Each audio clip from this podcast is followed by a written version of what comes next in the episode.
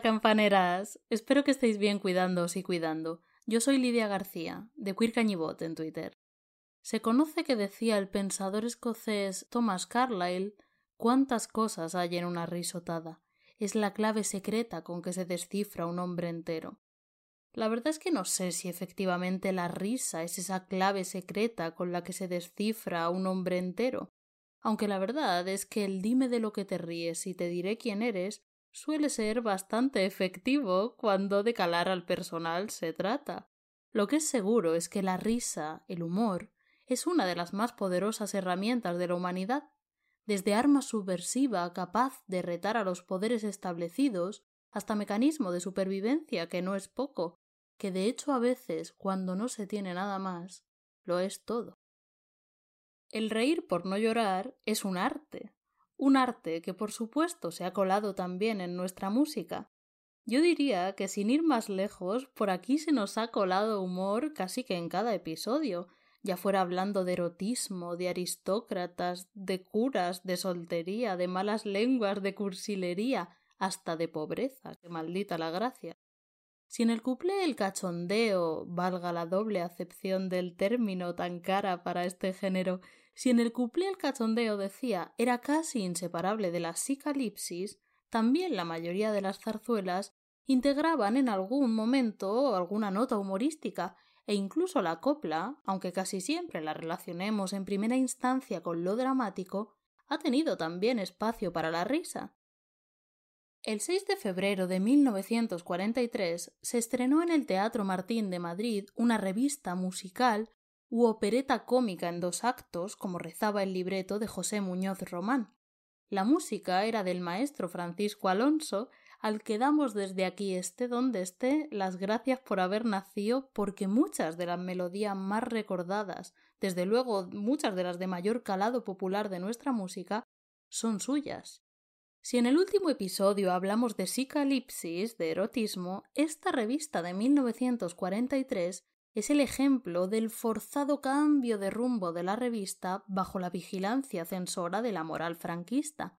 Se prescindía, por supuesto, de las picardías de antaño, al menos de sus manifestaciones más explícitas, aunque permanecían, eso sí, las melodías pegadizas, el argumento frívolo y el enredo vodevilesco.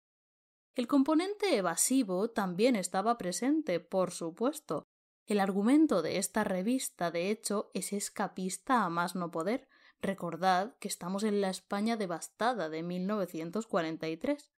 En esta revista, que se titulaba Luna de miel en el Cairo, un joven compositor recibía una llamada anónima de una mujer que muy sensualmente le invitaba con una canción a que se fuera para el Cairo, y él, ni corto ni perezoso, se montaba en un barco y para allá que se iba, claro que sí. En la trama aparece también una supuesta princesa que viaja de incógnito para evitar un matrimonio de conveniencia que a ella pues parece que no le convenía demasiado y que también parecía que estaba prendada de este compositor. En fin, mucho lío, mucho enredo y mucha frivolidad. Ejemplo de ello es esta llamada al reír sin pensar demasiado en nada más. La serie de radiotelevisión española La Comedia Musical Española recuperó en los años 80 este título en una versión televisiva con Teresa Raval, José Bódalo, Manuel Otero y María Mendiola, una de las integrantes del mitiquísimo dúo Bácara. Justamente ella nos canta así a la conveniencia, o más bien al privilegio en muchas ocasiones, de tomarlo todo a broma. Tomar la vida en serio es una tontería. Os aseguro que me están dando la luna de miel. Ahora bien, hoy mismo tomo una determinación muy seria. Vamos, hombre, no te enfades. Ah. Si la vida no merece que se la tome en serio. Ah.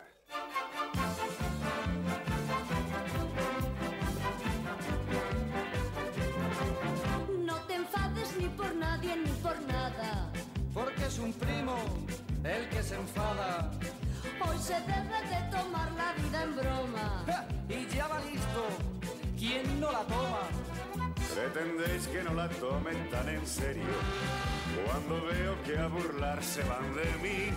Tomar la vida en serio es una tontería.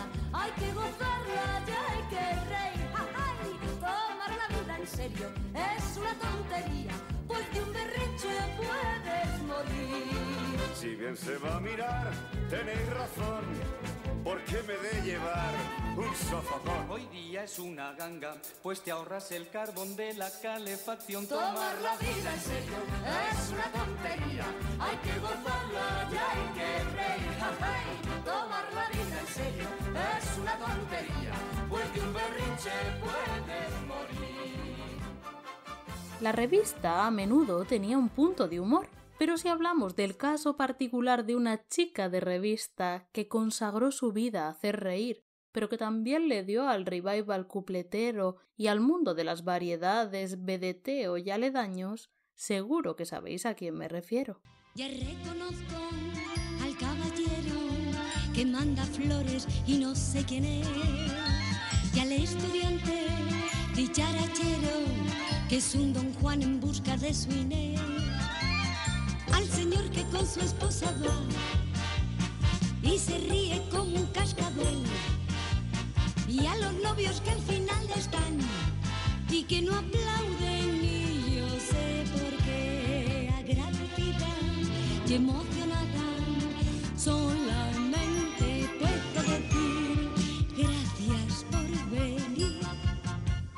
Casi imposible imaginar mi infancia sin Hostal Royal Manzanares, sin la Virgen del Camino Seco o sin la emoción que sentía cuando en el último tranvía nombraban al pueblo de al lado del mío donde fui al instituto, donde vive parte de mi familia y que tanto quiero, Almansa. A que te mire, pero a mí me recuerdas a alguien y no sé a quién. ¿Yo? Le estoy dando vueltas al coco desde que te viste en la... A una amiga mía, claro. Una amiga mía que tenía yo en Almansa. Uy, pero si es clavada, tía. Bueno, aquella era... Aquella era... En 1972, Lina Morgan sacó un álbum que se llamó El primer cuplé, en referencia, claro está, a El último cuplé de Sara Montiel. El título refería también a cierta intención de recuperar la picardía y el componente humorístico del cuplé primigenio.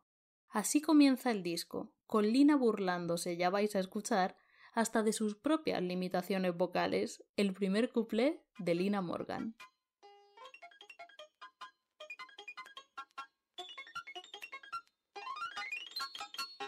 Hola. Sí, ya, ya sé que empezar un disco hablando suena raro, pero soy Lina Morgan. Y como todos los días no grabo un disco, creo que debo presentárselo a ustedes. Aquí un disco, aquí unos amigos. Bueno, y una vez hechas las presentaciones, voy a cantar con segundas. Las letras de los cuplés de los años 20 siempre eran con segundas. La ópera gusta menos porque es con primeras.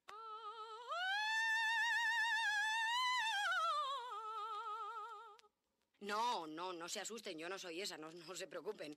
Una ha gritado en esta vida lo suyo y lo que le queda. Y no es por falta de facultades, no.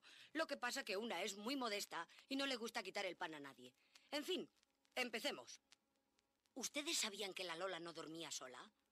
Debía ser por miedo al coco o porque en su casa no había más que una cama. También se compró un mantón alfombrado con el dinero de la hucha.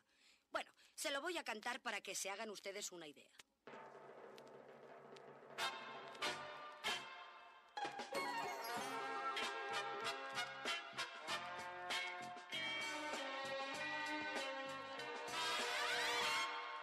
Un mantón me he comprado con algún gastado. Un mantón alfombrado que una cigarrera va que ni pintado y eso está probado. Y el mantón alfombrado sabe Dios las cosas que me habrá tapado y aún ha de tapar. Que en mi barrio hay de mí, todas las cotillas dan en murmurar y cantar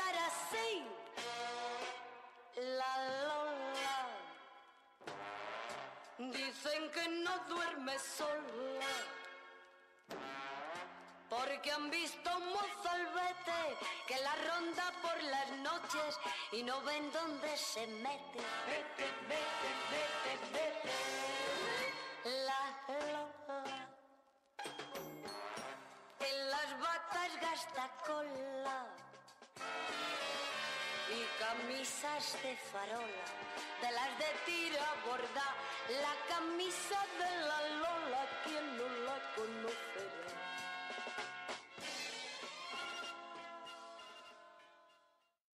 También vedette, actriz y cómica, y a decir de servidora de las mejores, fue la gran, la única, la inigualable Mari Sampere, la reina del paralelo.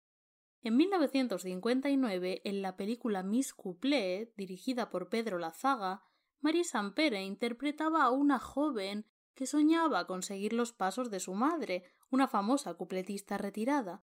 Al principio le iba más bien regular, pero contra todo pronóstico acababa triunfando y convirtiéndose en una cupletista de gran éxito. En una, eso sí, bastante peculiar, que encontrará en la risa su gran filón. En una de las muchas actuaciones musicales de la película, Marie Sampere parodia una famosa escena del último cuplé en la que Sara Montiel versionaba ya a su vez un éxito francés. Acompañadme, pues, en este recorrido musical desde la delicadeza del monóm de Mistinguet comparada en la sensualidad de la versión española de Sara y destino final en la descacharrante parodia de la Sampere.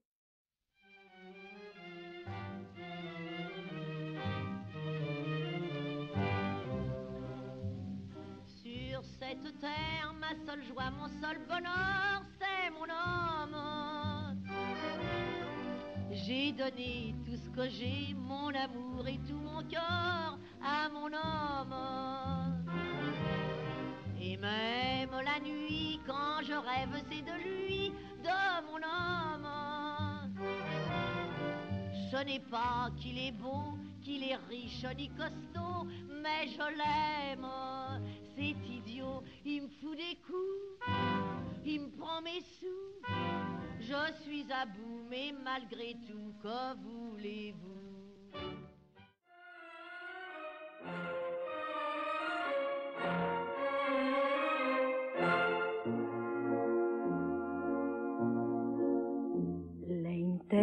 Olvidar y me dejo convidar por los hombres.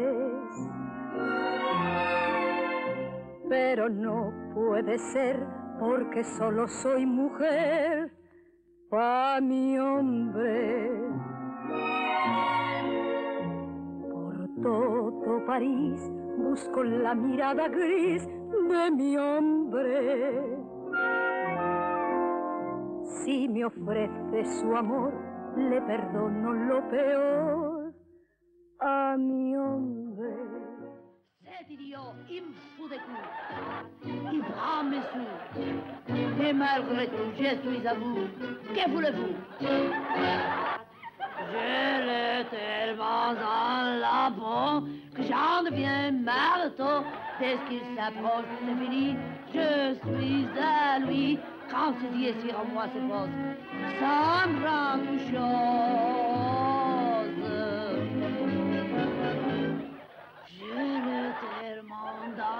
La peau, comme un crémant, me n'importe quoi. Hacer humor sobre una misma o valiéndose del aspecto de una, como hacía la genial Mari Sampere, cuyo físico, como ya sabéis, distaba tanto de ese siempre difícilmente alcanzable ideal de belleza, es una estrategia bastante habitual en las más grandes.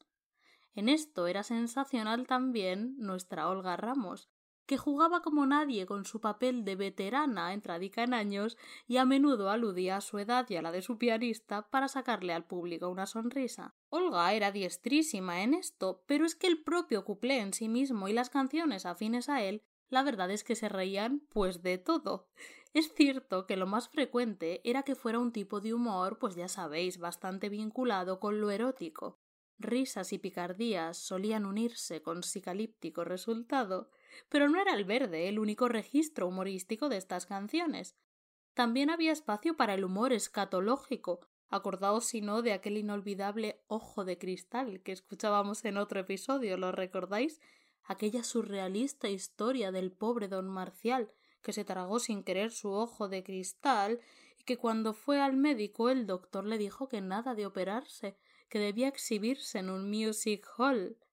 Y le cantaba aquello de como no culo chic que le estará muy bien. Si usted se exhibe así ya me lo dirá usted tendrá usted un fortunón y la felicidad, pues no ha nacido nadie aún que tenga ese ojo de cristal. Con aire de Charleston, otra de las canciones más recordadas de la época tiene música del abderitano, de Adra en Almería, como la Veneno, Ángel Ortiz de Villajoscano y letra de Alfonso Jofre de Villegas y Mariano Bolaños. Me refiero a Al Uruguay, que se burla nada menos que de una enfermedad nerviosa y refiere entre choteos a la posibilidad de que sea contagiosa.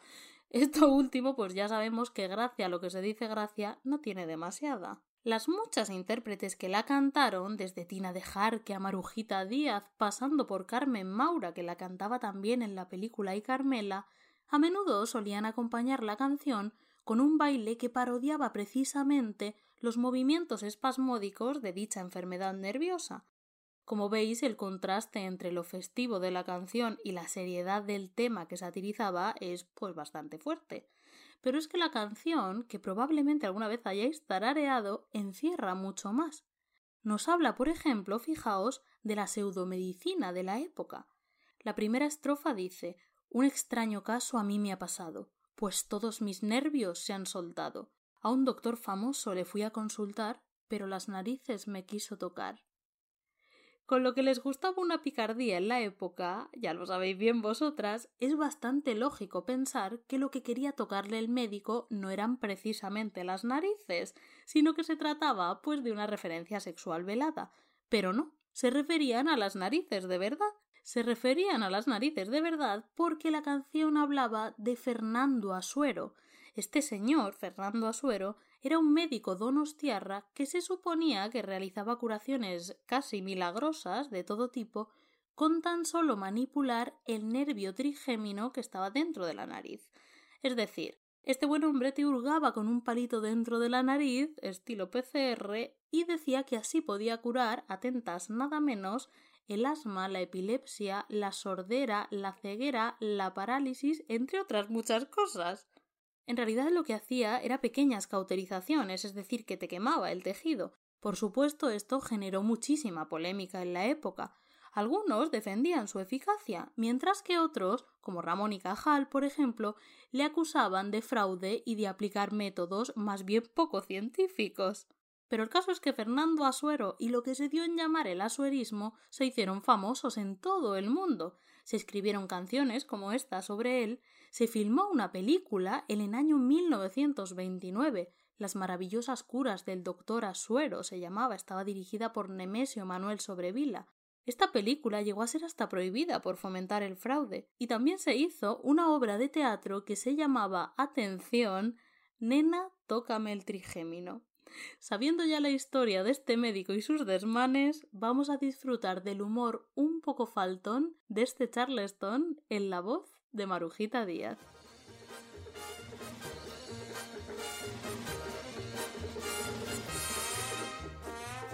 Extraño caso a mí me ha pasado, pues todos mis nervios se han soltado. Y a un doctor famoso le fui a consultar, pero las narices me quiso tocar. Mas como protesté, mandóme al Uruguay y entonces yo le contesté. Al Uruguay, yo no voy, voy porque temo naufragar. Al Uruguay, voy, yo no voy, voy porque temo naufragar.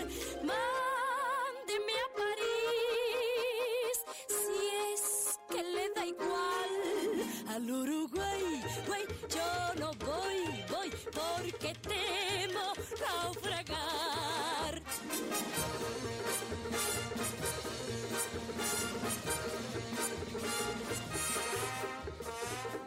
Movimientos, aunque son nerviosos, son horriblemente contagiosos. Y no será extraño que al salir de aquí, alguno de ustedes también baile así. Si viene a protestar, le mando al Uruguay y así me habrá de contestar. Al Uruguay, yo no voy, voy porque temo naufragar. al Uruguay, guay. Guay. Yo no voy, voy, porque temo naufragar. Mándeme a París, si es que le da igual al Uruguay. Ay, Yo no voy, voy, porque temo naufragar.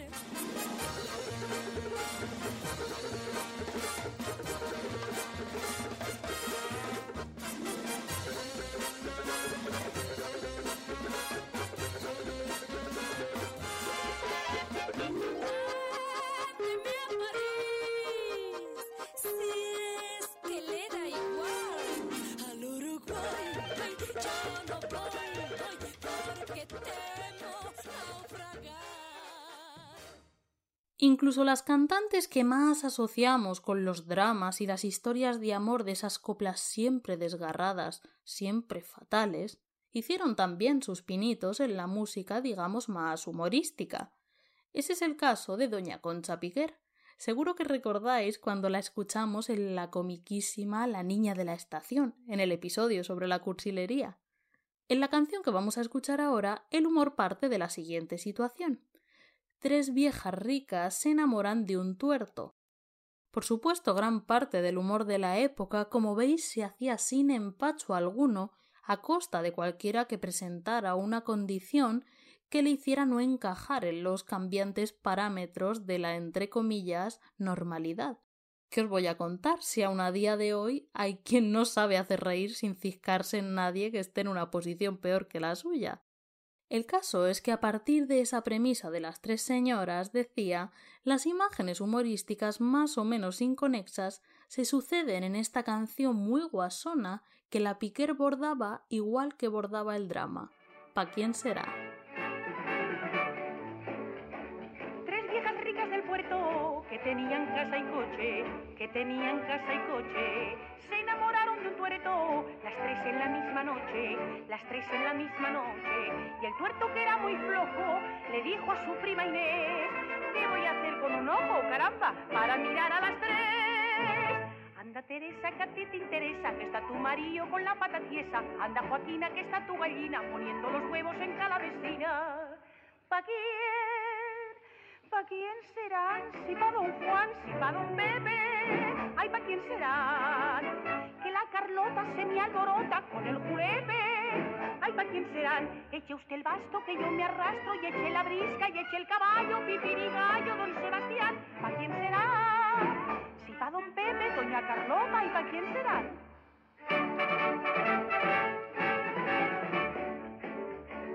Se bañaba una jamona en la playa transparente, en la playa transparente. Cuando el agua juguetona se la llevó de repente, se la llevó de repente. Y al verse flotando viva, a un escollo se agarró. Soy la sirena cautiva, caramba, la. Arsa carola que viene la ola y moja y remoja tu bata de cola. Arsa que viene un velero y yo de repente me haré marinero. ¿Pa quién? ¿Pa quién será? Si pa' don Juan, pa' doña Irene. Ay, ¿pa' quién será? Que el boticario en un armario escondió al nene. Ay, ¿pa' quién serán? Viva la Pepa, su novio el Chepa, doña Pascuala, la generala. Se sube a un pino para refrescar. ¿Pa' quién será? Si pa' la Pepa, doña Pascuala, ¿y pa' quién serán?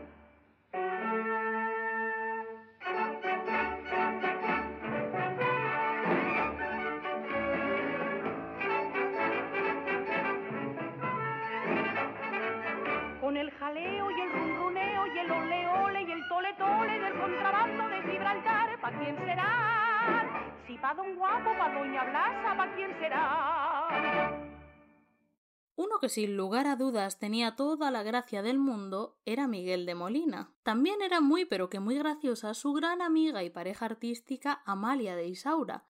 Trabajaron juntos durante y después de la Guerra Civil. A Amalia la llamaban la enterradora de cuplés porque tenía por costumbre cortarlos a la mitad para introducir recitados cómicos con los que la gente se tronchaba. En la copla humorística interpretada por Miguel de Molina que vamos a escuchar ahora, la jocosidad parte del retrato de una situación satirizada, vamos, hasta la extenuación en música, teatro, literatura, Me refiero a ese momento del novio que visita a la novia con la mamá de la chica siempre delante, vigilante. La figura de la carabina, que actúa como barrera de contención a los arrebatos de los novios, introduce siempre un punto cómico. Acordaos del bailecito apretado de las tardes del Ritz. Avances de amor físico frustrados, una suegra que está de vuelta de todo y un perrito al que nadie saca a pasear en esta divertidísima Anilla la Descara, también conocida como El Perrillo, de Monreal y Manzano. Nos la canta Miguel de Molina.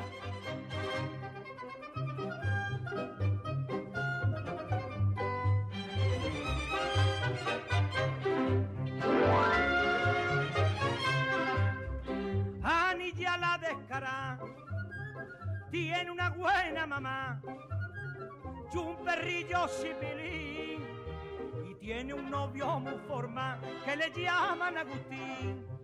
Y cuando toman café en la camilla los tres se juegan un dominó y el perrillo que no ve por debajo lo ve todo y pa que la trampa no vea anilla por lo bajillo canturrea Agustín, llévate al perro de un ratito a la lamea.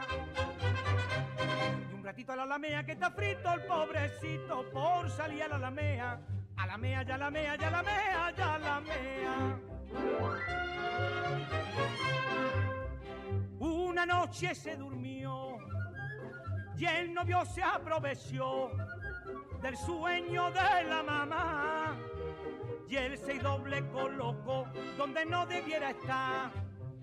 Y el perro que estaba allí le dio el tufo en la nariz y un ladrillo le pegó. Ya la madre la dejó más despierta que un tití. Ya ni ya como desea verse solita un ratillo canturrea. Agustín, llévate al perro y un ratito a la lamea. Un ratito a la lamea que está frito el pobrecito por salir a la lamea. A la mea, ya la mea, ya la mea, ya la mea. La madre se echó a reír y le dijo a la gachín, mira niña, en esto del dominó, ¿qué me va a contar tú a mí? Si tu padre me enseñó y si te quiere librar, que el perro vuelva a ladrar, cosilla que muy bien puede ser. Comanda tu novio con él o le pones un bozá y anilla como desea verse solita un ratillo canturrea. Llévate al perro de un ratito a la lamea. Y un ratito a la lamea que está frito el pobrecito por salir a la lamea. A la mea, ya la mea, ya la mea, ya la mea. Si las carabinas en general han sido habitual objeto de burla, una de las figuras más a menudo satirizadas, elevada sin duda a la categoría de arquetipo cómico, es precisamente la de la suegra, casi siempre pintadas como temibles, malintencionadas o entrometidas. Todo un tópico muy asentado que casi siempre no es más que eso, un tópico. En realidad diría que la mayoría de gente que conozco pues se lleva más bien bien con las suyas y la mía sin ir más lejos y sin risa ninguna ya os lo digo yo, que es estupenda y le mando un beso desde aquí, un beso Pepi. Curioso, fijaos, es que con ellos, con los suegros, no sostenga el imaginario colectivo semejante inquina. Sospechoso, ¿verdad? Cualquiera diría que esta fijación con las suegras obedece a la milenaria costumbre de poner a las mujeres en la picota. La autoridad femenina es una cosa que siempre ha sentado regular, y es lógico que la figura de poder que hasta cierto punto constituye una suegra en las dinámicas familiares haya sido objeto tan común de escarnio escarnio que alcanza sus cotas más elevadas cuando se trata de la relación nuera-suegra. Porque de lo que no hay ninguna duda, queridas mías, es que cuando de representar rivalidad entre mujeres se trata, no se suele perder ocasión de ponerse bien las botas. Un retrato divertidísimo de este tópico, con algunos versos, aunque terribles en algunos sentidos, por otra parte, la verdad que directamente geniales, atentas al origen que atribuye a la tinta de los calamares, lo encontramos en esta joyita que nos canta nada menos que Imperio Argentina. ¡Ay, mi suegra!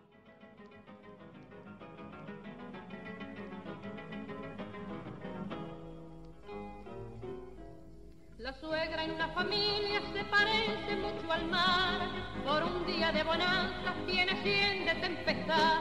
Ay, mi suegra, ay, mi suegra, porque Dios me hizo casar. Ojalá le salga un novio, así quedaré yo en paz. Respeto, que malditas son las suegras.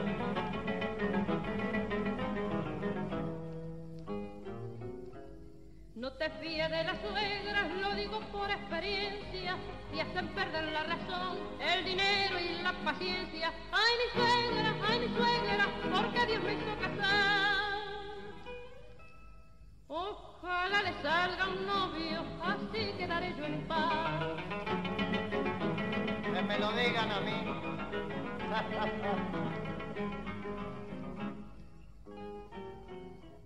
La mujer es el piloto y el marido el capitán. Los hijos los malos vientos y la suegra el huracán. Ay, mi suegra, ay, mi suegra, porque Dios me hizo casar.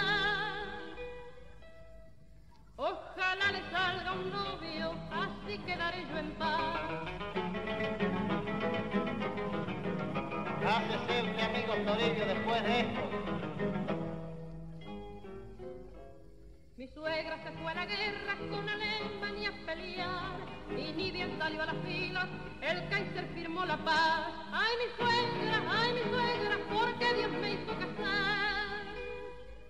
Ojalá le salga un novio, así quedaré yo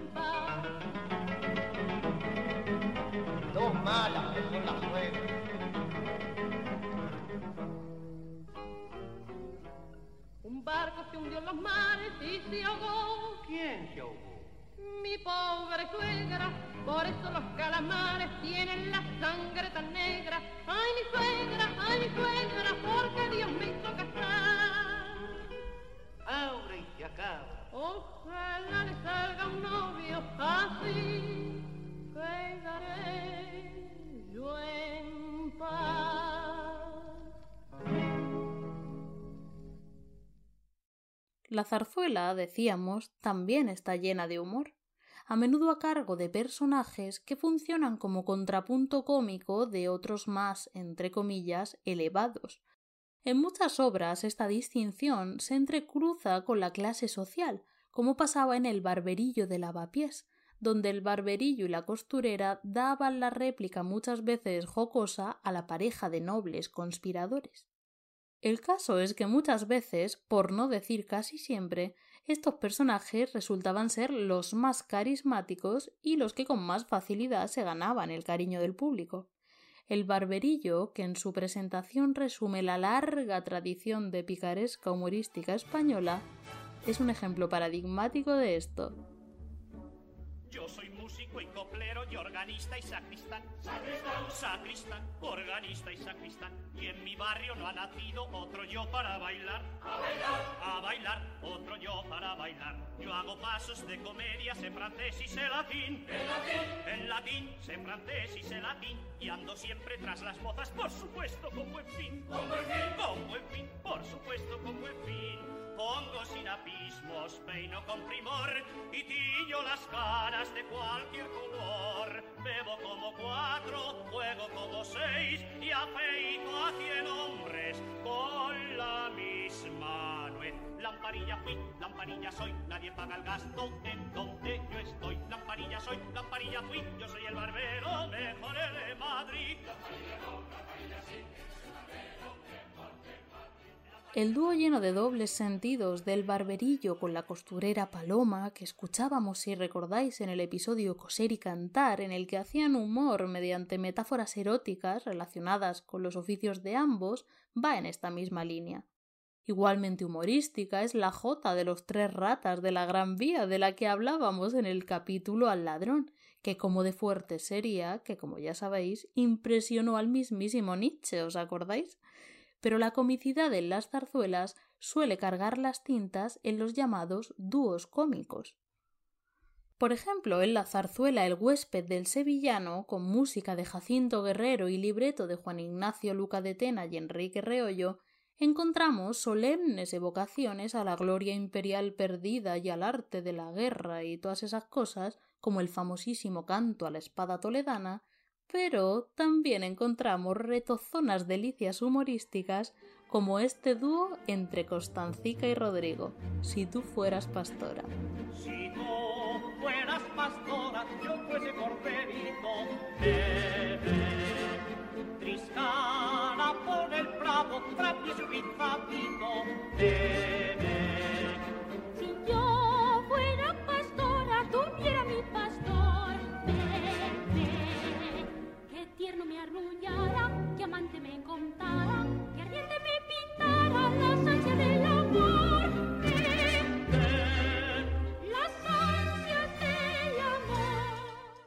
Lo hemos escuchado en las voces de Gerardo Monreal y Julita Bermejo con la Orquesta Sinfónica bajo la dirección de Indalecio Cisneros.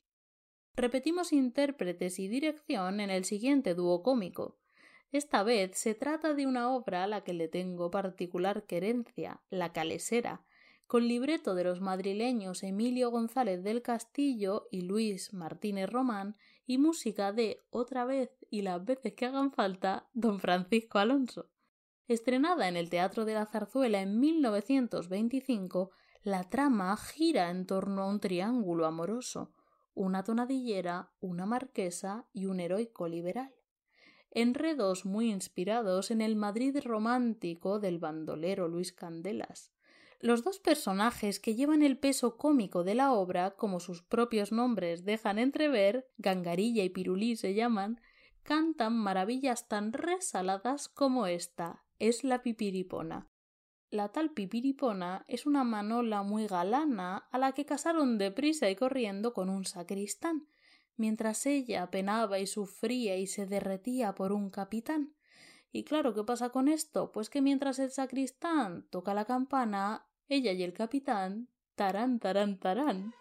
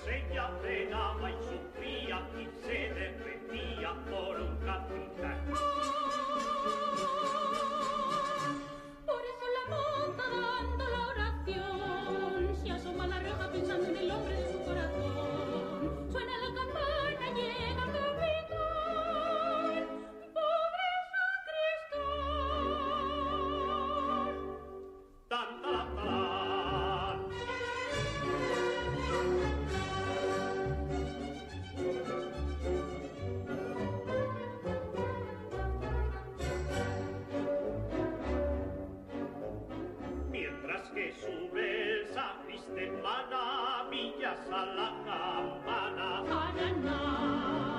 Sale pipiripona de entre las flores de su ventana. La campana los aires pregona que pipiripona molida está ya. Y te espera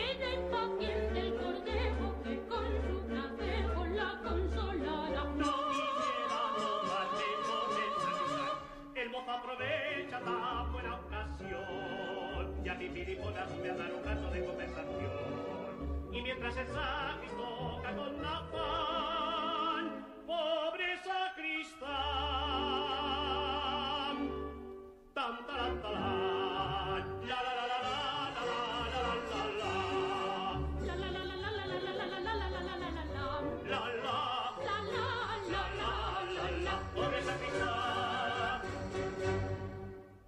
El sainete en dos actos Rosa la Pantalonera, con música del maestro Alonso y libreto de Llabrés y López de Lerena, se estrenó el 22 de septiembre de 1939 en el Teatro Príncipe de San Sebastián.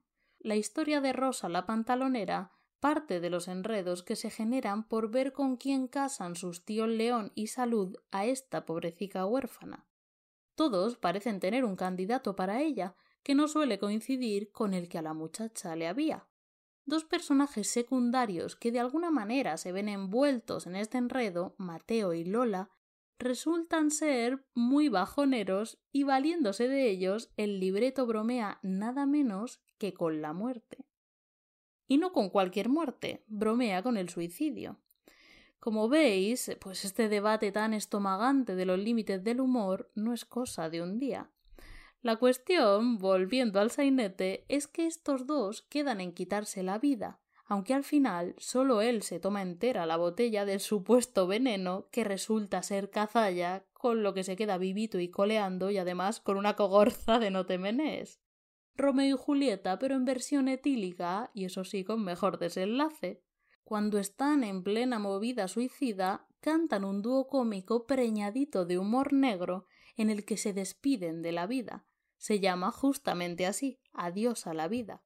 Es una parodia, de hecho, de la célebre aria Y brillaban las estrellas de la ópera tosca de Puccini. En ella un reo, el pintor republicano Mario Cavaradossi, se despide de la existencia mientras espera ser ejecutado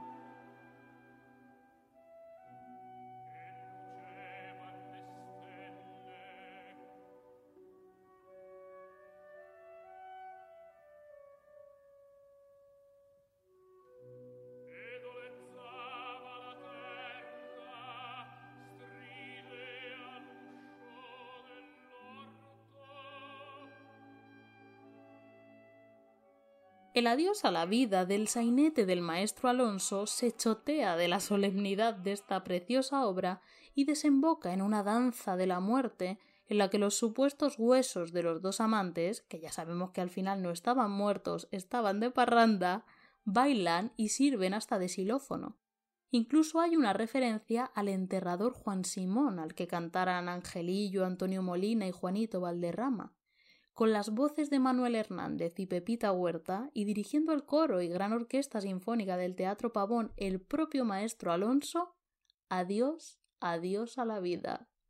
Adiós a la vida, adiós que me voy a ti. Y dentro de un poquitito, con un traguito, adiós Madrid.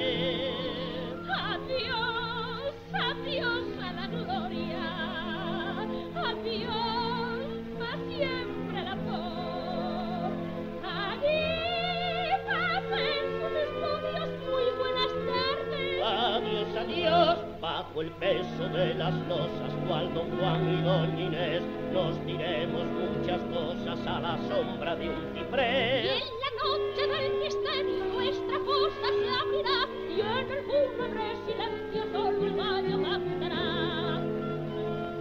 Tristes campanas dan su dindón mientras suenan los rugidos de Aquilón. Tus huesos con los míos bailarán con ilusión.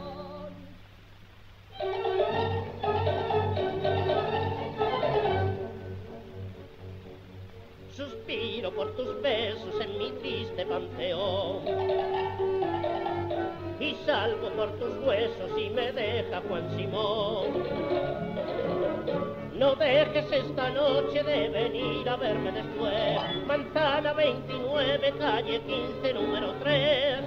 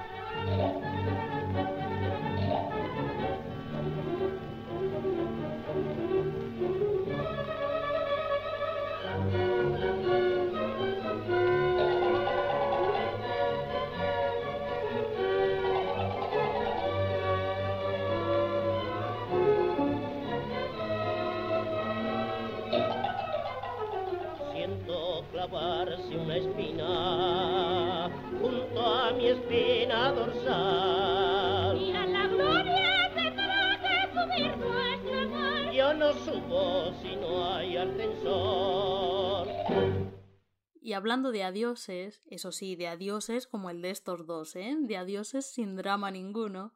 Hoy la despedida va a ser un poco distinta, queridas. Y va a ser un poco diferente porque en esta ocasión no sé cuándo será ese hasta la próxima que siempre os digo.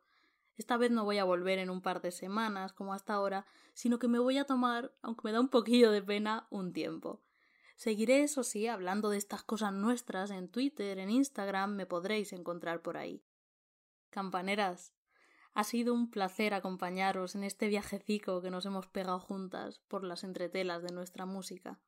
Espero que nos encontremos otra vez muy pronto, también por estos lares, volviendo a trastear en la historia de esta música de nuestras abuelas, que nos ha dado risas, nos ha dado llantos, y que todavía tiene tanto, tantísimo que enseñarnos. Me he propuesto no poner a funcionar este lagrimal de folclórica que para sorpresa de nadie tengo, pero es que de verdad acompañaros en estos 25 episodios de Hay Campaneras me ha hecho muy, muy, muy feliz. Muchas, muchísimas gracias por haber estado ahí. Os dejo, queridas mías, con esta verde palma de Juanita Reina que tantas alegrías me ha dado y espero de corazón que a vosotras también os haya traído alguna y yo me despido hasta la próxima, sea cuando sea. Cuidaos y cuidad.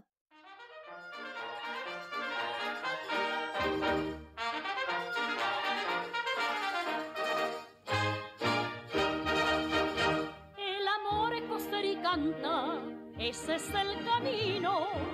No hace falta tampoco llorar, ni perder el tino. Muchas veces mejor callar sin que lo, sin que lo pregone. Que quien juega la mora de esta, que verdad, aparellanone.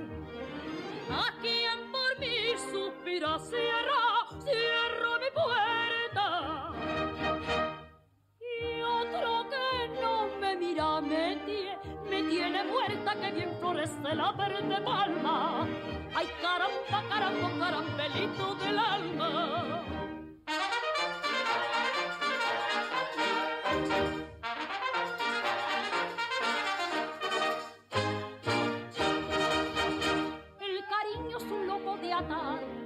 Nadie lo entiende. Una vela se empieza a apagar y otra se te enciende. Lo peor que te puede ocurrir y no tiene, y no tiene cura es dudar cuando vas a elegir y que y que harta cura. A quien por mí suspira, cierra, cierra mi puerta. Y otro que no me mira, me me tiene muerta, que bien florece la verde palma. Ay, caramba, caramba, carambelito del alma.